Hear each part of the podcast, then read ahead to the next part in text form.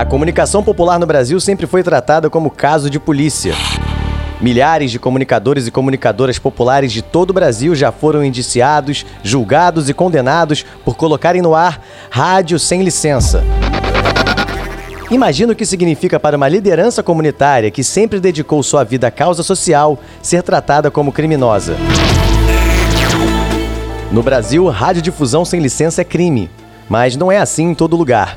Argentina, França, Irlanda e muitos outros países tratam o uso não autorizado da radiodifusão na esfera civil e não criminal. Isso não quer dizer que não tenha punição, mas ela acontece com sanções e multas, e ninguém fica fichado como criminoso por isso. O Brasil precisa voltar a discutir a descriminalização da radiodifusão de baixa potência. Acelerar e tornar mais simples as outorgas para as rádios comunitárias que encarar a comunicação popular como um direito humano, de todos e todas. Proteger o jornalismo comunitário é proteger a democracia.